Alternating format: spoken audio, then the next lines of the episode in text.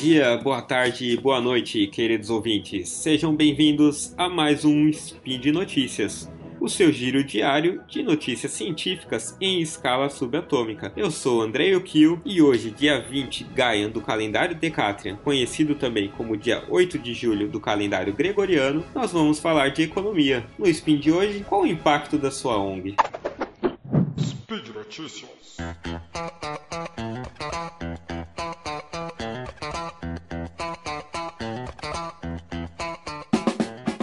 Mundial publicou recentemente uma matéria com o título A minha ONG está trazendo impacto positivo? O intuito era mostrar duas coisas. Primeiro, a importância de se medir o impacto das ações sociais e, em segundo lugar, como você pode fazer isso. É óbvio que qualquer ajuda é bem-vinda e todas as organizações bem intencionadas também são muito bem-vindas. Mas, cada vez mais, quem ajuda quer saber o quanto o trabalho da ONG está fazendo a diferença. Qual transformação está sendo feita. Isso vai além de dizer, olha, beneficiamos X pessoas. Cabe a cada uma avaliar o impacto de uma ação como um todo. Eu acho bacana, porque vocês vão ver aqui conceitos que servem para qualquer intervenção, seja ação de uma ONG, uma política pública, alguma medida que você quiser tomar na sua empresa, no seu time, no trabalho. Você vai ver métodos aqui que servem para várias áreas, vários tipos de experimento, que você vê em medicina, é, psicologia, biologia, mas principalmente né, ciências sociais. Então vamos à matéria em si. O texto começa discutindo um conceito importante para essas avaliações, né? O conceito de contrafactual. Vocês que acompanham os podcasts do Deviante já sabem o que é isso, graças ao podcast da casa, né, que leva o mesmo nome. No caso das ONGs, das intervenções, o contrafactual que interessa é o que aconteceria caso não tivesse ocorrido a intervenção da ONG. O que teria ocorrido se a, não tivesse a ação que a ONG fez? Então, como que a gente pode fazer esse contrafactual?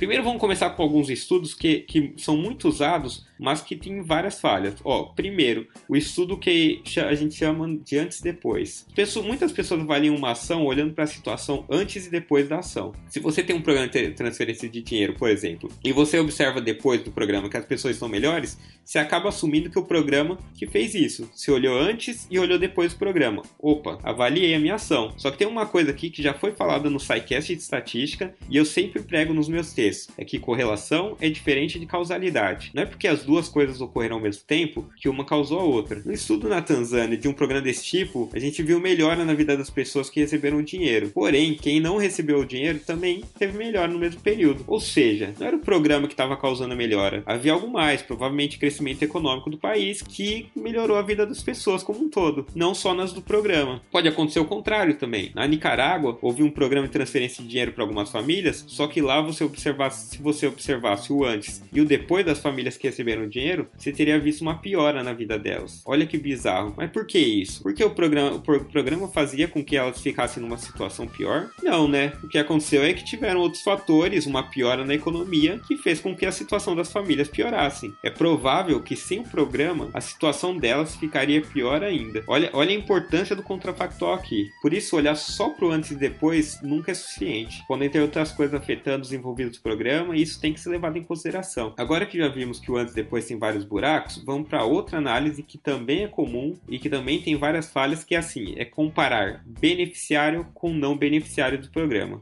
Você compara quem está recebendo ajuda ou quem está recebendo intervenção com quem não está recebendo. É outra análise bem comum, só que também tem falhas consideráveis aí. Se olha para a pessoa que recebe benefício da ONG e compara com quem não recebe, simples assim. A premissa desse tipo de análise é que se o beneficiário, a pessoa que a ONG está tem uma característica X, que é o que está sendo analisado, e ela é melhor que a do indivíduo não beneficiário, então o programa está dando certo. Olha, o que está recebendo ajuda está melhor. Ou então está dando errado, o que está recebendo ajuda está pior. O problema é que o não beneficiário, o cara que não recebeu ajuda, ele pode ter outras características que influenciam na análise. Pensa no exemplo besta aqui comigo. A escola de vocês se propõe a dar algumas aulas extras para os alunos, como, como um reforço. Os alunos que, que quiserem reforço vão para as aulas extras. Aí ela quer ver ver se a aula tá dando certo. Aí ela compara quem fez a aula com quem não fez a aula. O que acontece? A nota de quem fez a aula tá pior. Pô, mas espera aí, a gente tá dando um reforço, então a aula do reforço é ruim? Não, provavelmente não. Quem procurou a aula é justamente quem precisa de ajuda, quem tem dificuldade, é quem tem piores, as piores notas. Quem tira a nota boa nem procurou a aula extra. Olha que são outras características que não a aula em si que determina quem tira a melhor nota aqui. Então, galera, não adianta também só comparar, olha, esse recebe, esse não recebe. Vamos ver quem tá melhor. Pô, tá, pô, tá bom. Mas como é que eu faço então? Como eu posso avaliar os benefícios da ação da ONG? Os benefícios de uma política pública ou de alguma intervenção? Agora sim, vamos algumas dicas. Um dos fundamentos aqui vai ser tentar reproduzir as características de quem recebe a intervenção. Você precisa ter pessoas que não recebam a intervenção, mas que tenham as mesmas características das que recebem. Primeira dica aqui, a primeira técnica é a aleatoriedade. Você precisa criar um experimento aleatório, ou como algumas pessoas dizem, randomizado. Colocar, eu vou colocar de um jeito simples e mais resumido até do que o que está no artigo. E espero que não soe muito leviano, mas acho que vai facilitar. Esse tipo de experimento é o que o nome diz, é um experimento aleatório. Consiste em intervir de forma aleatória, ou seja, se avalia o seu público, coletou algumas características deles, dados de pobreza do participante, dados de saúde, e separou públicos semelhantes. Aí, por meio de sorteio, você vai oferecer dentro dos grupos a intervenção. Isso partindo do pressuposto de que seus recursos são limitados, que é sempre o caso, sempre há algum tipo de escassez. E também assim, antes da gente implantar uma medida, a gente tem que testar num público menor para saber se é viável.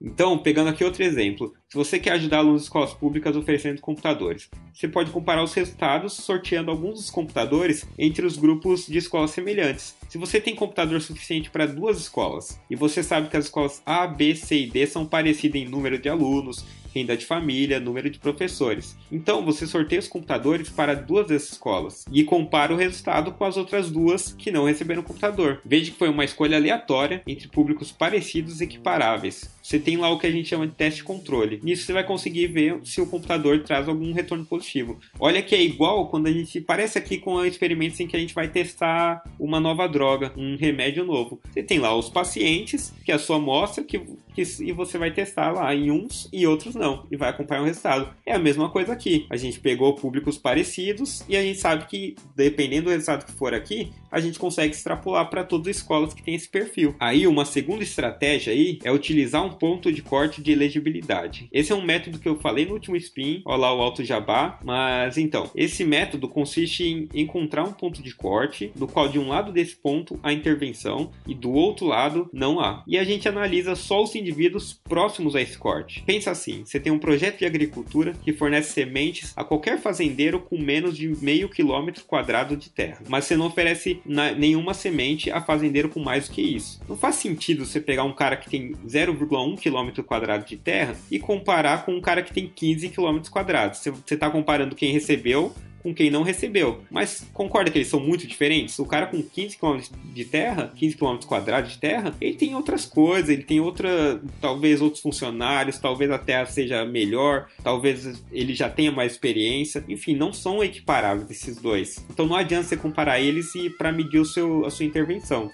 Mas e se você pegar o cara que tem 0,48 km de terra e esse cara recebe ajuda do seu programa, lembra que o seu programa ajuda quem tem menos de meio quilômetro quadrado, e pega o cara que tem 0,52 km quadrado de terra, que é um cara que não recebe o benefício do seu programa. Lembra, seu programa é de 0,5 para baixo. Você tem um cara de 0,48 que é ajudado pelo seu programa e um de 0,52 que não é ajudado. Então dá para comparar esses dois. É, é, seria como se eu estivesse falando, olha, esses dois são iguais, praticamente iguais. A única diferença é que um deles é beneficiado pelo programa e o outro não. Opa, aí você já consegue analisar o efeito do seu programa. Pegar um outro exemplo que eu usei no outro spin. Imagina se você quer saber se estudar na Universidade de São Paulo faz diferença na carreira da pessoa. Aí você vai e compara o cara que entrou com o cara que não entrou. Gente, se um cara tirou 20 na prova da FUVEST e o outro tirou 80, e aí se analisar a carreira deles 10 anos depois, é provável que não foi a USP que fez a diferença. Eles já eram bem diferentes, né? Um de 80 provavelmente era mais estudioso, tinha uma estrutura familiar melhor, era mais preparado, vem com outro, outra bagagem tem outro perfil. Agora, vamos pensar se a nota de corte do curso for 70. Você pega um cara que tirou 71 e foi estudar na USP, e você pega o cara que tirou 60 69 e foi estudar em qualquer outra faculdade. Pô, nesse caso, os caras são parecidos, têm o mesmo perfil, são, os dois são bastante estudiosos, os dois provavelmente têm uma estrutura familiar boa e N coisas aí que ajuda. Então, se olhar daqui 10 anos, a única diferença deles é que um fez USP, o outro não fez. Mas a capacidade do do, dos dois, o potencial é muito parecido. Não dá pra dizer que um cara que tirou 71 é melhor que um cara que tirou 69. Isso daí é coisa do acaso. Pode ser um dia que ele tava melhor, o outro tava pior nesse dia. Pode ter tido uma questão que ele sabia, ele acertou e o outro teve alguma que ele errou sem querer, ou que ele, ele se assinalou errado. Então, assim, esse, essas pessoas são praticamente escolhidas de forma aleatória, se você for pensar. Então, é como, é como se a gente tivesse uma intervenção aleatória. Olha, a intervenção é entrar na USP, porque tá, tá nesse limite ali do ponto de corte, bem próximo, Ali é um experimento aleatório, praticamente. Faz sentido comparar as duas pessoas. Esse é o conceito do método de regressão de descontinuidade.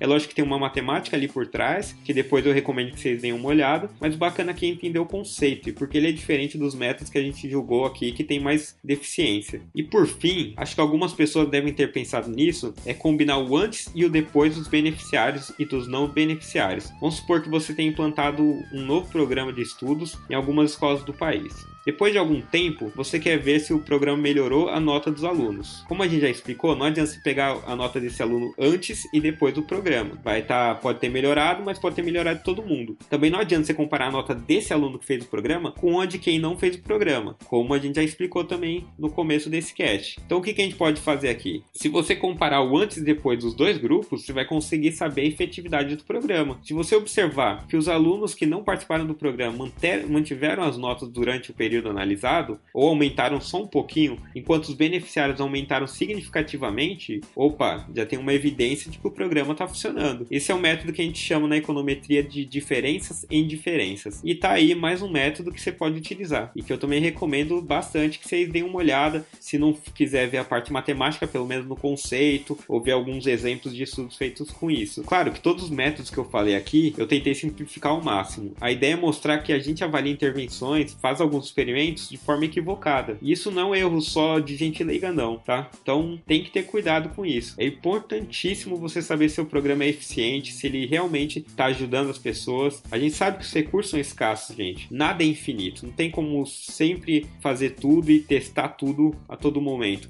Então a gente tem que ver o que dá certo e investir nisso. Então a gente tem que acertar no que a gente faz e investir cada vez mais no que dá certo. É, quem quiser se aprofundar mais, o link da matéria tá no post. Lá eles linkam outros artigos, linkam alguns livros gratuitos para quem quiser aprender a avaliar política pública, essas intervenções, e é bem bacana. E por hoje é só, pessoal. Com isso a gente encerra o spin de hoje. Espero que vocês tenham gostado, tenham aprendido coisas novas e quem sabe possam utilizá-las no seu dia a dia. E lembro que todos os links comentados estão no post e deixe lá também seu comentário, elogio ou crítica. Lembra ainda que esse podcast só é possível acontecer por conta de seu apoio no patronato do SciCast, tanto no Patreon quanto no Padrim. Um grande abraço e até amanhã.